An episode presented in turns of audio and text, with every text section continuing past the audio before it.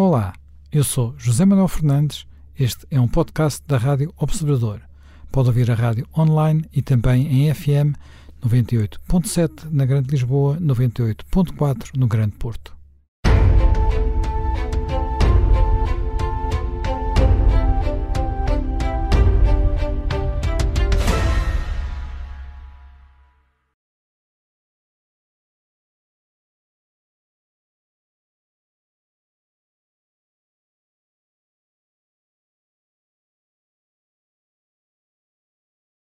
Bem-vindos de regresso a mais um Conversas à Quinta e esta semana, naturalmente, tínhamos um tema incontornável. Há 20 anos, o mundo foi surpreendido pelos ataques às Torres Gêmeas. Eh, aqui em Portugal, mais ou menos por da hora do almoço, eh, quem tinha uma televisão ligada de repente começou a ver as imagens inacreditáveis, eh, surpreendentes de, dos aviões que chocavam contra as torres da parte de baixo de Manhattan, as duas torres do World Trade Center. Aquilo que como é que aquilo podia ter acontecido, o que é que aquilo significava, uh, o que é que depois significava também o ataque simultâneo ao Pentágono, o que viria a seguir, uh, o que é que isso uh, poderia significar para o mundo em que estávamos, todo, fomos todos mais ou menos apanhados de, de, surpresa, era um ataque sem precedentes no coração dos Estados Unidos, Nova York, Washington, e uh, para uma presidência de George W. Bush que tinha começado há, há, pouco tempo, uh, uh, portanto, foi momento de, de, viragem. A partir daí uh, viria a intervenção no Afeganistão, uh, portanto, uma intervenção que teve na altura o apoio da comunidade internacional de uma forma genérica e que acabou sem sucesso uh, ou com, há poucos dias, e mais tarde uma intervenção muitíssimo mais polémica no Iraque, que dividiria a comunidade internacional, que não teria o apoio de muitos países europeus uh, e que levaria, de resto, a uma grande, uma grande divisão. Portanto, e entraríamos numa fase nova, chamada fase do combate ao terrorismo. Talvez começando pelo princípio. Jaime, Jaime Gama, onde é que onde é que estava nesse dia? Como é que recebeu esta esta notícia? Como é que tomou conhecimento do ataque às, às, às, às Torres Gêmeas? Eu estava a ver a, a CNN precisamente num hotel em uh, Tashkent, no Uzbequistão, tinha ido numa missão oficial, estávamos a preparar a presidência portuguesa do OSCE, tínhamos acabado já o programa naquele dia, os contactos oficiais, e no dia seguinte, de manhã cedo, regressaríamos. Eu vi o primeiro impacto, achei estranho, porque não estava no relógio, era de noite. O segundo, não tive logo dúvidas, que era qualquer coisa organizada. Então, eh, como o Uzbequistão estava a enfrentar também uma situação muito complicada, com movimentos islâmicos radicais que já tinham feito vários atentados e ações violentas, incluindo em Tasquente com casos armadilhados, nós reunimos imediatamente, era uma equipe pequena com a tripulação eh, militar do, do Falcon e tomamos ali umas deliberações de nos fardar a todos, uns da rota mais oficial dos contactos diplomáticos e outros mesmo da farda militar, passamos a um traje mais discutido e, e, e, também procuramos acautelar o avião e a partir daí a tripulação, que era muito experimentada, tentou começar a construir uma rota de retorno a Portugal, que não era fácil, porque os espaços aéreos estavam eh, fechados em vários países. Vários países tomaram como reação imediata fechar os espaços aéreos e, portanto, foi uma negociação que foi até sendo feita no voo de regresso, que ainda não tinha um destino eh, bem definido, devido essas cortinas de bloqueio aéreo, mas que eh, com experiência foi sendo encontrado, foram sendo encontrados corredores uh, alternativos possíveis e, portanto, é a memória que eu tenho desse dia, o local não seria ou melhor, mas é aquilo que recordo. E, e, e digamos, uh, teve noção de que a partir desse momento haveria uma mudança tão radical, tão profunda como aquela que vai ocorrer nas relações internacionais? Sim, era uma situação eh, de facto bastante diferente eh, e que iria alterar o, o tipo de relações internacionais, e sem dúvida. Dessa circunstância, desde uns anos antes, ter estado também no Uzbequistão, acho que numa missão da NATO, no início do período Gorbachev, em que contatamos eh, eh, as próprias forças armadas ainda soviéticas que tinham estado na guerra do Afeganistão e, e era uma missão da NATO exploratória para uma nova relação com Gorbachev. Lembro-me das conversas. Há três coisas que me impressionaram eh, em Tashkent, no Uzbequistão.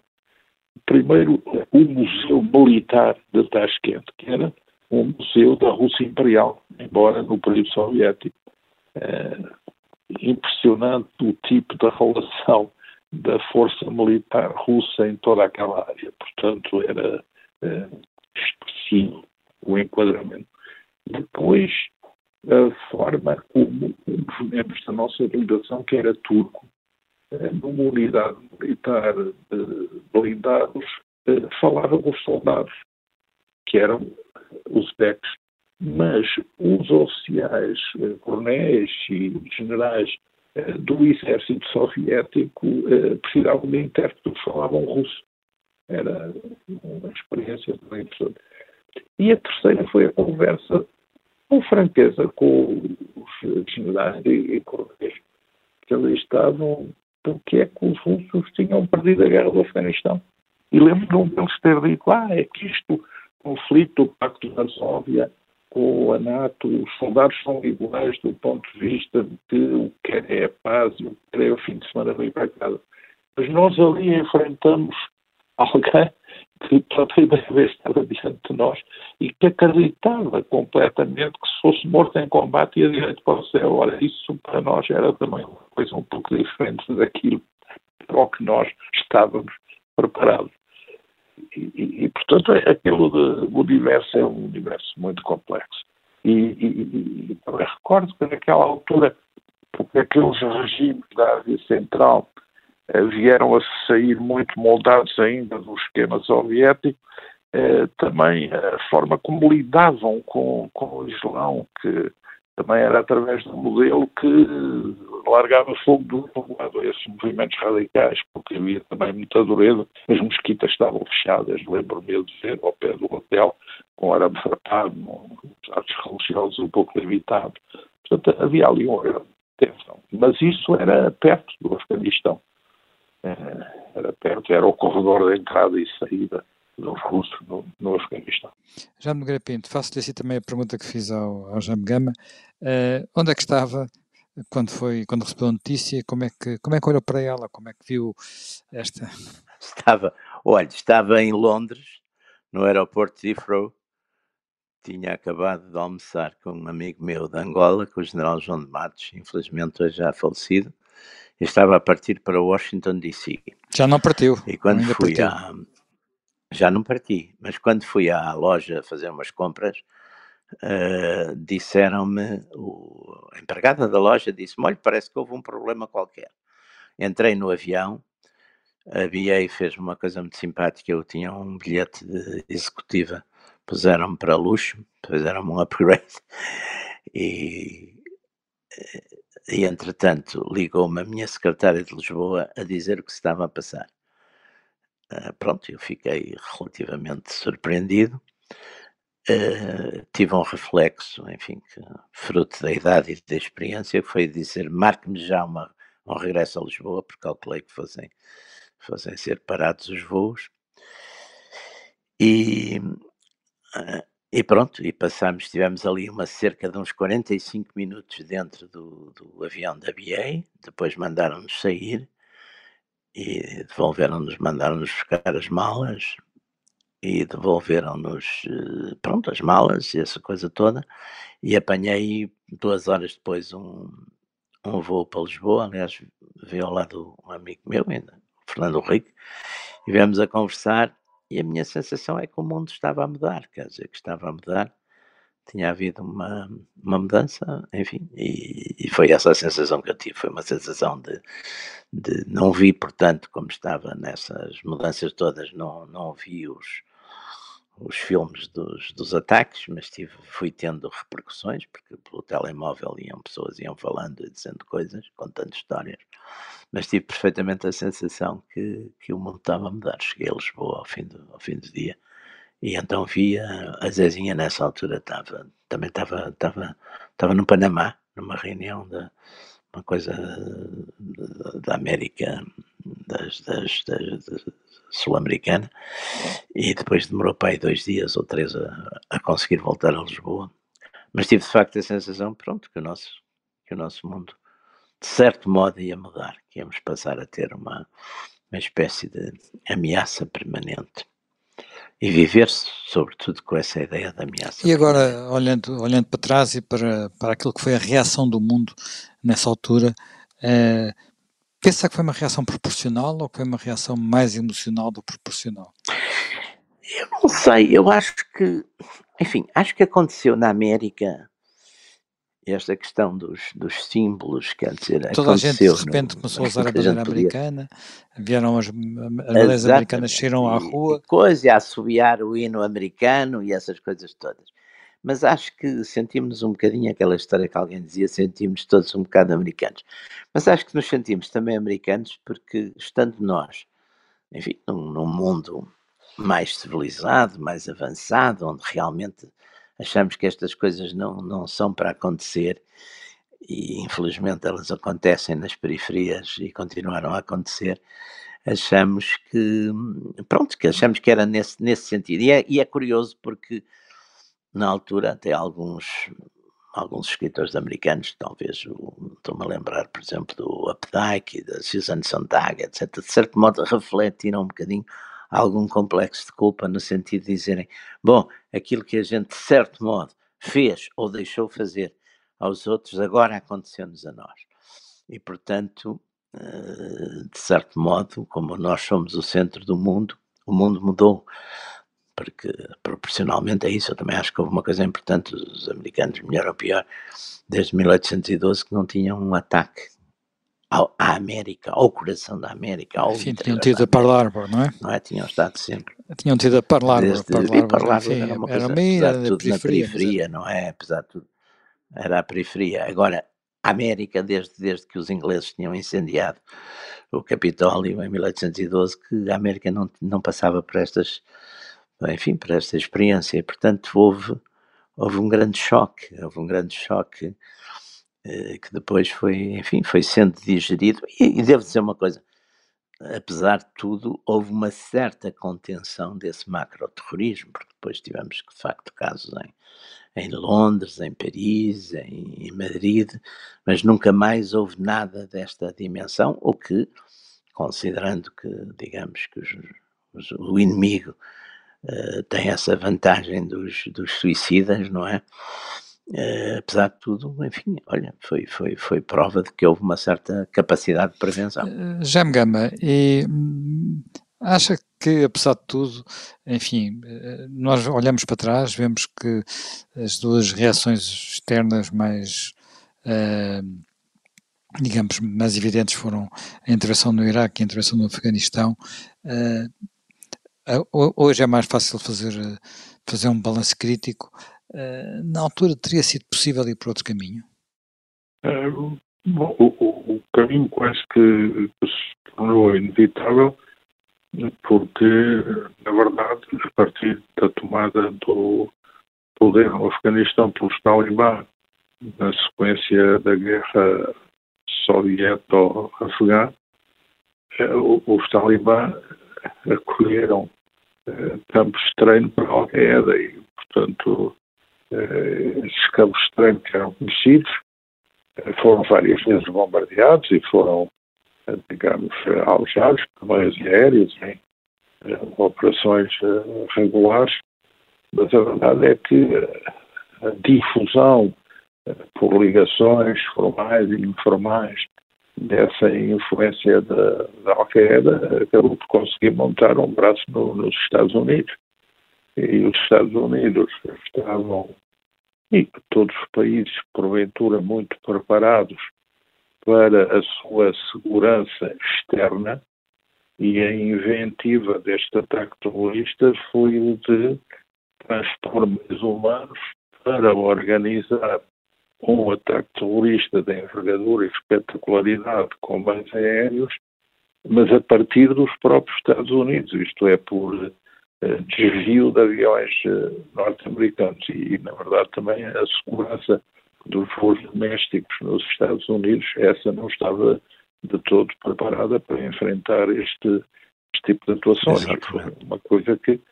foi inovativa e, e não encontrou à altura uma antecipação capaz de ter. A partir daí as coisas evoluíram muito no reforço do controle das linhas aéreas, dos embarques, dos passageiros, das cargas, mas tudo um dispositivo que estava voltado para uh, proteger a fronteira externa e até protegê-la a longa distância, muitas vezes com meios clássicos, não estava igualmente preparado para enfrentar uma ação montada metodicamente a partir do seu próprio espaço interior, como foi aquilo que aconteceu, e com combatentes suicidas, que é também um dado novo de todas estas realidades que envolvem o terrorismo. Já no Pinto, nós já temos pouco tempo nesta nossa primeira parte, uh, mas uh, antes de irmos, enfim, fazer um pouco o balanço do que se passou nestes uh, 20 anos, uh, há uma pequena nota apenas sobre o seguinte. Não, havia muito a, a, tendência para centrar o as, todas as tensões eh, no Médio Oriente e no conflito israelo-palestiniano. E, e algo que aconteceu a partir do 11 de setembro é que a questão, eh, por assim dizer, difundiu-se como mancha de óleo, portanto, e as coisas passaram a estar, eh, são quase globais, né? vão desde, desde a Indonésia até passam por África, sim, sim. Uh, passam naturalmente pelo Afeganistão, sim, passam pelo Médio Oriente, vêm à Europa, estão um pouco por todo lado. Há uma nova, uma nova dimensão, por assim dizer, da, da, da, da região de fronteira da, do, com o Islão. É, e, e com uma coisa que eu acho que é sempre importante, até porque vejo que às vezes há uma há uma banalização e uma, uma amálgama destas coisas. Quer dizer, o, o, o jihadismo, o jihadismo da Al-Qaeda e de movimentos afins tem sido bastante mais uh, punitivo uh, em relação a, a, países muçulmanos, não é? Quer dizer, têm morrido muito mais muçulmanos no Paquistão, na, na Indonésia, no norte da África, eh, no Médio Oriente vítimas destes, destes ataques jihadistas, em África inclusive, do que cristãos. A gente às vezes acha, imagina, e há às vezes uma, uma linha um bocado básica de, de fazer disto uma guerra religiosa, que seria de facto o sonho dos jihadistas, porque de facto os jihadistas querem, no fundo, unir exatamente as comunidades muçulmanas numa luta contra, contra o resto do mundo, contra os cristãos, contra os laicos, contra essa coisa toda. Uh, e portanto, mas essa ameaça não há dúvida que é, que é poderosíssima e que, e que faz, tem significado e tem militantes e tem sobretudo, como, enfim, como todos nós sabemos, esta, esta utilização digamos, destes mártires de Deus, portanto, destes guerreiros ou guerrilheiros suicidas, eh, que torna, enfim, toda, toda a segurança tradicional, enfim, no Ocidente, no Oriente, em toda a parte, é a pensar em ameaças em que o, o atacante quer atacar, quer causar dano, mas de certo modo também pensa na sua própria segurança. É evidente que uh, atacantes que não pensam na sua própria segurança constituem um perigo multiplicado e, de certo modo, nesse sentido é que eu acho que, com tudo, enfim, com todas as críticas que podemos fazer aos sistemas securitários, às agências de inteligência, etc., apesar de tudo, eh, enfim, não foi, pelo menos aqui nesta área Euro, da Euroamérica, apesar de tudo, não voltou a haver nada. essa dimensão. Bem, Mas uh, vamos, vamos fazer agora um, um pequeno intervalo, regressamos dentro de alguns minutos. Estamos de regresso para a segunda parte do Conversas à Quinta. Uh, retomando o, ponto onde estávamos, uh, nós notámos um, durante estes 20 anos, uh, tivemos uma primeira fase em que houve uma onda de ataques muito conduzidas por vários ramos da Al-Qaeda, o ataque de Madrid do 11, do 11 de março, tivemos ataques em Londres, tivemos ataques em Paris, tivemos alguns ataques muito violentos na Europa, mas apesar de tudo foi sendo possível controlar essas redes uh, na Europa. Uh, Fica-se com a sensação que os ataques, como há pouco dizia o Jaime Nogueira Pinto, uh, nos países fora da Europa são mais difíceis de controlar e, e, no Iraque tem havido, continuado a haver ataques muito sangrentos, agora também no, de novo no Afeganistão, o Paquistão é um país muito martirizado, houve ataques também de muito sangrentos, por exemplo na Índia, nomeadamente em Bombaim, uh, houve ataques, uh, há um risco também na própria China, houve ataques em, uh, na, na, Rússia, houve ataques em,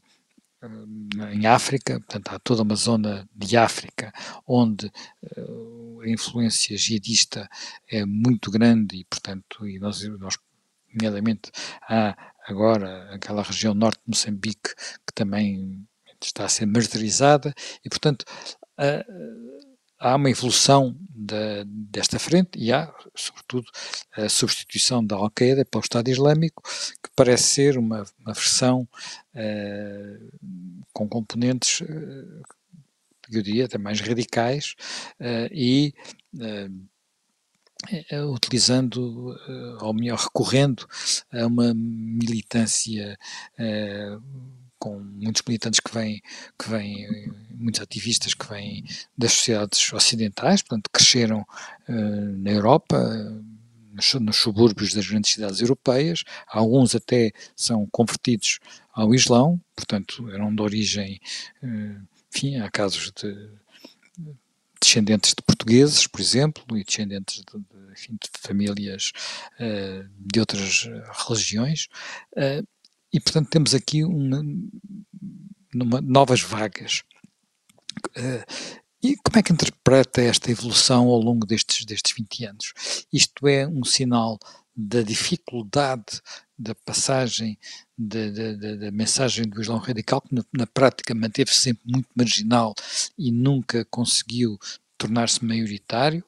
uh, apesar de podemos achar que, apesar de tudo, houve países onde uh, ele mantém uma influência política grande e não podemos, não nos podemos esquecer, por exemplo, do significado da Turquia, de uma Turquia onde temos hoje um regime que pela primeira vez não tem as características laicistas de que teve durante praticamente todo o último século,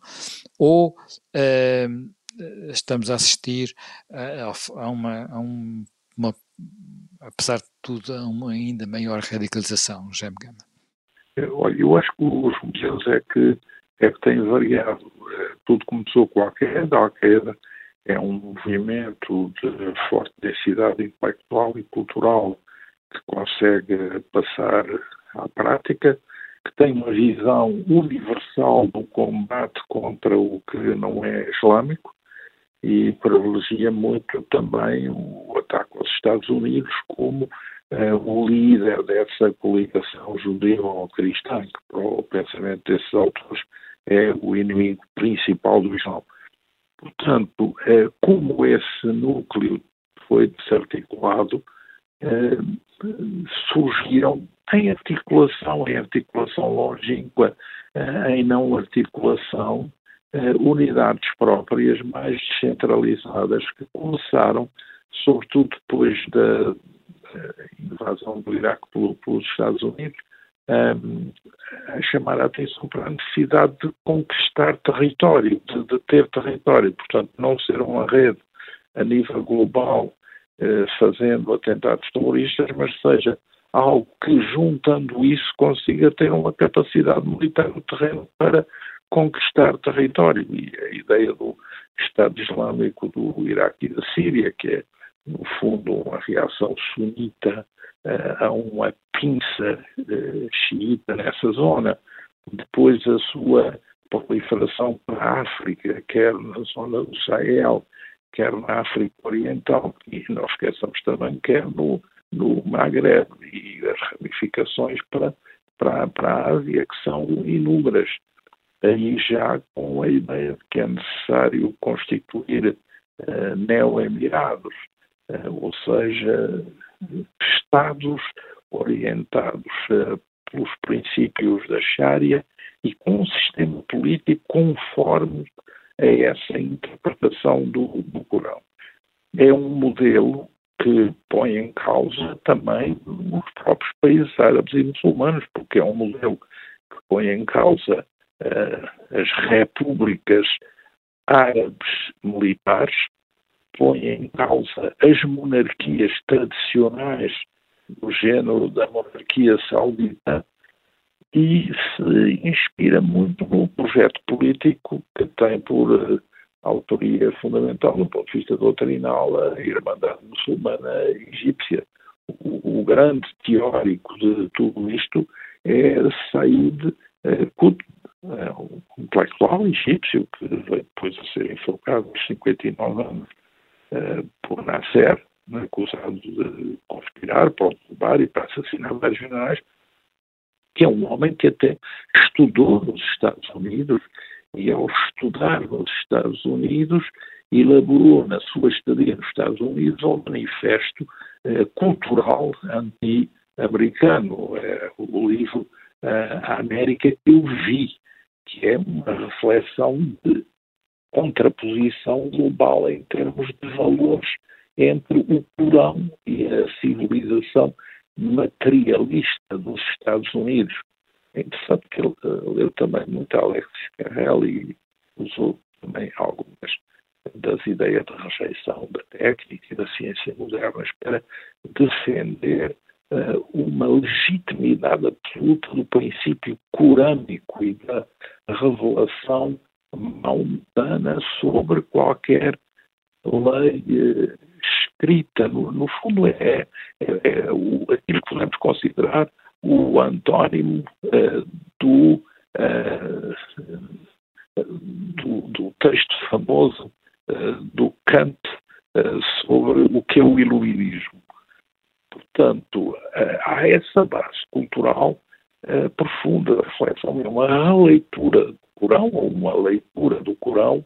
uh, muito radical. Em termos de rejeição do modelo de civilização e depois aí a extração prática de orientações para um combate global a imposição de um modelo social, cultural, político e religioso global e também uh, para a legitimação uh, da guerra, do combate e, e, do atentado contra o campo inimigo e da, da exortação eh, dessa militância combativa que o, o jihadin, que é o combatente islâmico, que é o suicida em nome eh, do Islã. Isso tem aí muito essas raízes. Todos esses movimentos têm a montante sempre a leitura desse, desse autor. Eh, já me Pinto, mas, enfim, olhando também um pouco para, para, para a situação atual, nós notamos que uma, uma falta, alguma falta de, de, de, unidade, digamos assim, porque as prioridades não são, obviamente, as mesmas, não é? Agora, no, agora por exemplo, no Afeganistão, as prioridades do, do, do Estado Islâmico do Afeganistão eh, entram em conflito com as do Talibã. O Estado, o Estado Islâmico acha que os Talibã estão a trair a luta global porque se tornaram, uh, estão mais preocupados com o destino do Afeganistão do que com o destino do Islão à escala planetária, à escala global. Portanto, não, não, vão, não vão voltar a ser, como eles prometeram, uh, não vão voltar a acolher uma, uma rede como a, como a Al-Qaeda, não vão voltar a fazer do Afeganistão uma base para combater os inimigos do, de, do Islão. Uh, se formos para outros países, notamos que há uh, o grande, também o grande cisma entre o mundo xiita e o mundo, e o mundo sunita, que se, trans, que se tra, uh, concretiza em vários conflitos reais, não é? Portanto, há situações de tensão muito grande em alguns países, de guerra civil ou quase guerra civil, não é? Como o caso do Iémen, mesmo guerra civil, caso de quase guerra civil, como no, no, no, no Iraque, portanto, uh, onde uh, situações de uh, guerra quase latente, como entre o Irão e a, e a Arábia Saudita, portanto, de, de, de, de, disputa de zonas de influência. Há modelos também muito diferentes de, de, de governação, em tensão entre uh, um mundo que, que, já era mais tradicional e, portanto, e mais laico e, e, e uma base mais uh, religiosa e que tem evoluído em direções diferentes. O caso do Egito, onde houve uma, uma tentativa de democratização, mas depois levou a um regime muito influenciado pela Irmandade muçulmana e depois a um contragolpe e agora a uma ditadura militar laica. Uh, o, o, contrário se passou, podemos de alguma forma dizer, na Turquia. Uh, temos a situação apesar de tudo, onde se mantém alguma, alguma sanidade aqui ao lado em Marrocos, muito pela, pela habilidade da Casa Real e, e, pela autoridade da própria Casa Real. Portanto, há muitos, há muitos modelos e uh, aquilo que muitas vezes nós olhamos como sendo uma coisa, um monolito, uh, está muito longe de ser um monolito, não é assim? Sim, quer dizer, sim, aliás, nós hoje em dia não temos, temos isso em relação a muitas coisas, quer dizer, a, ignorância hoje faz parte, até infelizmente faz parte daqueles lugares, sejam académicos, sejam mediáticos, das pessoas que deviam, enfim, esclarecer e informar os outros. Quer dizer, há uma, há uma ignorância, há uma ignorância que é ditada por conveniências e estratégias políticas, mas também há uma ignorância em bruto, quer dizer, a gente vê muitas vezes que as pessoas que falam destas coisas e comentam estas coisas não têm às vezes a menor ideia do que estão, enfim, das, das coisas verdadeiramente importantes. Por exemplo, essa divisão entre o xiismo e o, e o sunismo é importante. Este terrorismo da Al-Qaeda é um terrorismo, eh, é um, jihadismo, é um jihadismo sunita, clarissimamente sunita, e, e aliás teve o seu, o seu nascimento na, exatamente com, com, com Osama Bin Laden e, e, na, e na Arábia Saudita, e exatamente numa contestação também muito forte por Osama Bin Laden à legitimidade do, do poder, do poder da, da monarquia saudita. E, aliás, nunca devemos esquecer, porque eu, eu tive cuidado, até porque escrevi um livro sobre isso, chamado Islão e Ocidente, eu tive cuidado na altura ler com muita atenção todos os escritos de Osama Bin Laden, que é um, um pensador bastante sofisticado, ao contrário da imagem eh, que daqui se dava de, um, de uma espécie de bruto das cavernas, não é? Mas era um, um homem bastante culto e bastante esclarecido e que, de facto, o seu ataque aos Estados Unidos era sobretudo para tirar os Estados Unidos do Médio Oriente e da Arábia Saudita, onde ele considerava que eram, digamos, os grandes, os Estados Unidos que eram os grandes apoiantes da Casa de Saud, que ele considerava, digamos, um poder ilegítimo e um poder quase herético no mundo, no mundo saudita. Portanto, eh, isso foi um dos elementos importantíssimos. Ele estava convencido de que, assustando os Estados Unidos, que os Estados Unidos deixavam de, de estar na Arábia Saudita e no Médio Oriente e desapareciam. Eh, essa questão que o Zé Manuel levanta aí de, dessas divisões uh, entre os. É evidente que isso é uma divisão clássica, é uma é uma ruptura, ou pelo menos é um conflito clássico entre os interesses eh, daquilo que a gente pode chamar uma razão de Estado nacional ou estadual de quem toma o poder e, digamos, os grupos que têm, sobretudo, intenções ideológicas. Quer dizer, agora, eu tenho algumas dúvidas da capacidade dos talibãs de se libertarem, do, enfim, de uma certa influência, de um certo poder eh, por exemplo, da, da própria Al-Qaeda, porque a Al-Qaeda tem, enfim, não terá milhares, mas tem umas centenas de elementos no, no, no movimento talibã e que são elementos, de um modo geral, bastante importantes e de direção. Aliás, a Al-Qaeda é uma espécie de eh, aristocracia, uma espécie de elite no meio de todos estes movimentos. É, de um modo geral, aliás, como se viu pela própria concepção do ataque aos Estados Unidos é gente que pensa, quer dizer, é gente que pensa. É evidente que contaram com uma certa incompetência das agências americanas, sobretudo com, a, com aquela preocupação de segredo entre a, a, segurança interna e a segurança externa. Quer dizer, é, é espantoso que nunca ninguém se tenha preocupado em ir ver porque é que havia uma série de muçulmanos que estavam nos Estados Unidos a frequentar escolas de voo. E porque é que só se preocupavam em, só se preocupavam em levantar o voo e não em aterrar? Em pilotar e levantar não, e não se preocupavam em aterrar, que é a coisa mais importante. É? Também é extraordinário, a gente agora fala disso, enfim, e acha extraordinário, mas também de facto foi extraordinário que não houvesse essa, essa curiosidade, não é? Uh, já, já, já mesmo, entretanto, uh, nestes 20 anos, algo que também se alterou de forma muito profunda, uh, que foi a posição hegemónica dos Estados Unidos. Há 20 anos, os Estados Unidos tinham uma distância para, para, para o segundo país do mundo colossal, hoje já não tem, em, quer em poderio, em poderio económico, quer mesmo em poderio, em poderio militar. E, sobretudo, fica-se com a sensação de que também o perderam em autoridade moral. É isso. Sim, é, de certo ponto de vista pode dizer-se é, que isso é real, mas de outro ponto de vista também se pode questionar é, e o que é que surge como alternativa e que tenha alguma eficácia. Por outro lado, também não se vê que medida as potências emergentes, por exemplo, a China ou até a Rússia venham a beneficiar em muito com a expansão deste movimento e desta predicação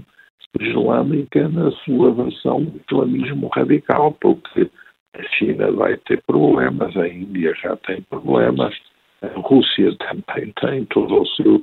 flanco sul com, com problemas, e, portanto, não se vê em que é que daí possa vir algo suscetível de gerar uma aliança estável. É muito interessante poder haver comprazimento no que pode ser considerado uh, um menor resultado dos americanos, mas fica-se por aí do ponto de vista. Sim, mas havia um grande otimismo na altura, havia um otimismo, quase um otimismo do fim da história e agora não há. Porque eles também vão ficar na linha da frente toda essa desestabilização. E os próprios países árabes eh, também eh, têm correntes e contracorrentes, os países islâmicos não árabes têm as suas dinâmicas próprias. E há continentes inteiros, por exemplo, África, eh, que estão hoje muito à mercê daquilo que vai ser o seu futuro desta hipoteca de constante guerrilha e constante combate que uh, agita todos os seus uh, territórios. Portanto, há aqui também uma situação que vai necessariamente conduzir a uma reflexão global uh, sobre a reordenação de interesses, a reordenação de aliados, a redefinição de formas de enfrentar eh, os problemas que se deparam, análise mais cuidada do que é a proteção dos espaços nacionais próprios, do que é a proteção de uma ordem internacional segura, do que é a contenção eh, dos fenómenos de terrorismo ou de atuação política violenta à escala geral, e, e obviamente ninguém poderá ser insensível à situação que nas projeções estatísticas mundiais o Islão é uma religião que cresce em detrimento da posição uh, maioritária do cristianismo e que o cristianismo também é um grande espaço hoje com áreas muito nuancées entre o que é a ortodoxia de um lado e o que é no campo católico também a confrontação com os evangélicos fora do comando eh, das tradições eh, protestantes mais estruturadas. Portanto, eh, há nesta redefinição de espaços até 2050 algo que, que, deve ser ponderado, porque é um fator do qual também depende muito do que vai ser a estabilidade ou a instabilidade do mundo daqui para a frente. Um, um, mundo, um período de grandes incertezas, talvez mais de incertezas do que aquelas que nós julgávamos tínhamos pela frente no dia 10 de setembro de 2001 e que deixamos de ter no dia 11 de setembro de 2001, há 20 anos, quando de repente tudo mudou uh, ao vermos dois aviões chocarem com as duas torres gêmeas. Pronto, e foi mais um Conversas à Quinta. Estaremos de regresso dentro de uma semana.